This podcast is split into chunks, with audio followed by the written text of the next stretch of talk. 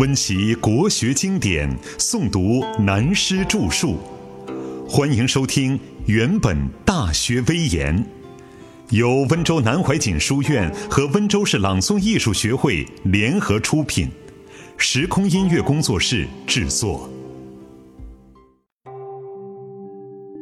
二，从教授来访说起。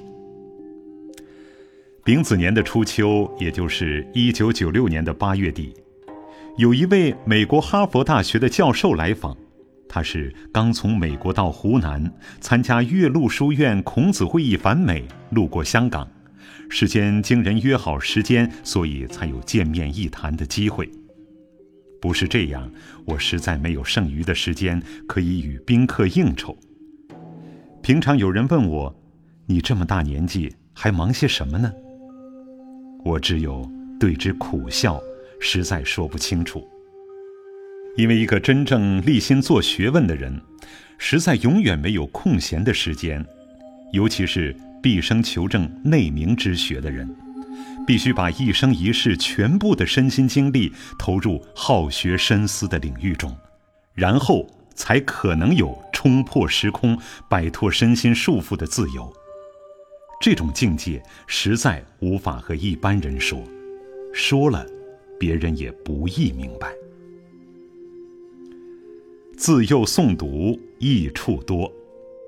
话说回来，这位名教授来访，谈到在哈佛大学的一次汉学中国文化会议上，中外学者到了不少，大家共同研究读四书之首的《大学》一书。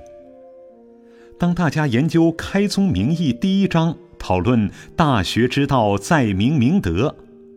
个人都发挥自己的观点，很久还没有一致的结论。有一位来自国内某一有名大学的学者便抢着发言说：“我看这个问题啊，何必浪费精神，花很多时间去讨论？只需把‘明明德’的第一个‘明’字去掉就好了。”全场的人听了，为之瞠目结舌，啼笑皆非。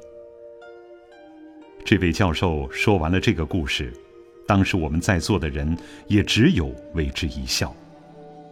我便问：“后来怎么办呢？”他说：“后来我就私下对他说，你太狂妄了。”这个人最后才向大家道歉。我听完了说：“我几十年在国外，甚至在国内，听过这样的妄人谬论太多了。”所谓司空见惯，不足为奇，但我心里不但震惊万分，同时也惭愧自责，感慨不已。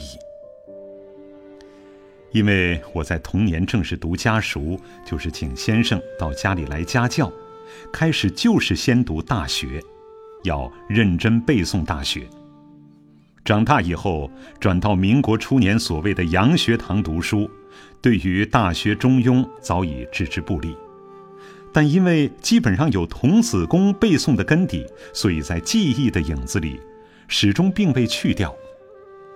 后来在中央军校教授政治课，又碰到要讲《大学》《中庸》，因此驾轻就熟，至少我自己认为讲得挥洒自如。接着在抗日战争的大后方，四川五通桥，为了地方人士的要求，又讲过一次《大学》《中庸》。每次所讲的大要原理不变，但因教和学互相增长的关系，加上人生经验和阅历的不同，深入程度就大有不同了。淡开风气，不为师。到了台湾以后，步入中年，在经过历史时代的大转变，对人对事的了解更加深入。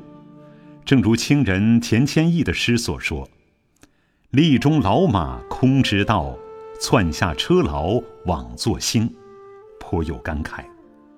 所谓“力中老马空知道”，前诗是感叹自己虽然是一匹识途的老马，但马老了毕竟是无用了，只能作废，把它豢养在马厩里，当做一匹千里马的活标本罢了。